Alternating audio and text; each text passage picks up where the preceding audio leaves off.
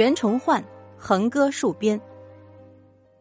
当魏忠贤的阉党把明朝朝政闹得乌烟瘴气的时候，后金大汗努尔哈赤正不断在辽东进攻明军。萨尔浒大战以后，明王朝派了一位老将熊廷弼上任，指挥辽东军事。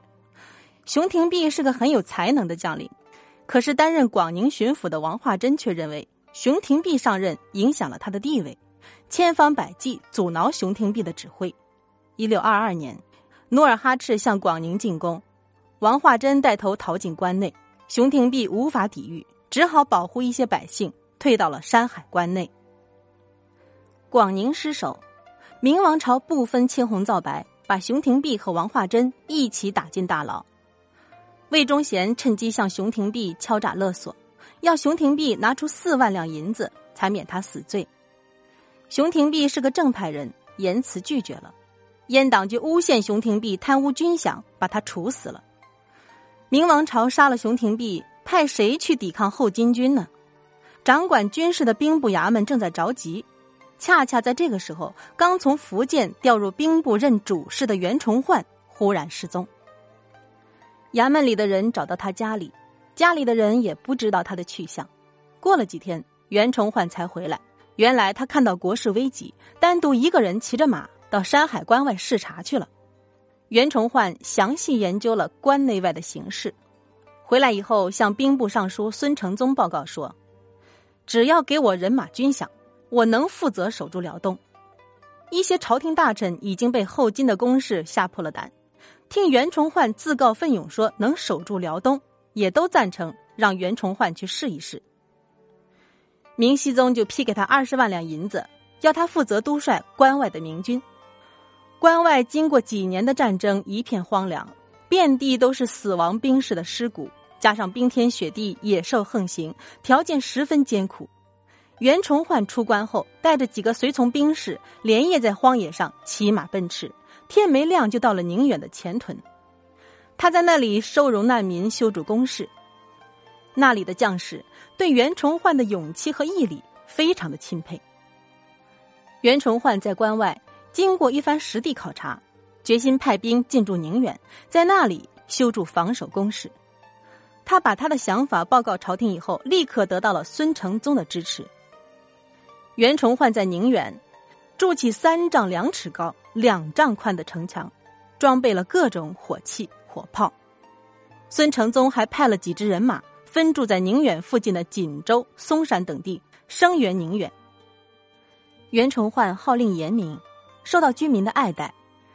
关外各地的商人听说宁远防守巩固，也都从四面八方来到宁远。辽东的危机局面很快就扭转过来。正当孙承宗、袁崇焕守卫辽东有了进展的时候，他们却遭到魏忠贤的猜忌。魏忠贤唆使阉党。说了孙承宗不少坏话，孙承宗被迫离职。魏忠贤派了同党高帝指挥辽东军事。高帝是个昏庸无能的家伙，他一到山海关就召集将领开会，说后金军太厉害，关外没法防守，要各路明军全部撤进山海关内。袁崇焕坚决反对撤兵，他说：“边关遇敌，我只知进不知退。”已经收复的地方，怎能轻易放弃？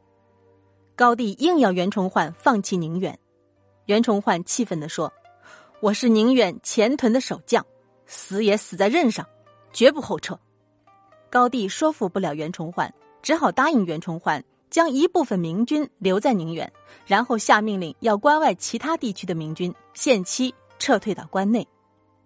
这道命令下得十分突然，各地守军毫无准备。匆匆忙忙的退兵，把储存在关外的几十万担粮食丢得精光。努尔哈赤看到明军撤退的狼狈相，认为明朝容易对付。一六二六年，他亲自率领十三万大军渡过辽河，进攻宁远。那时候，守卫宁远周围几个据点的明军都已经撤走了，但是袁崇焕并不气馁，他咬破指头写了一份誓死抗金的血书给将士们看。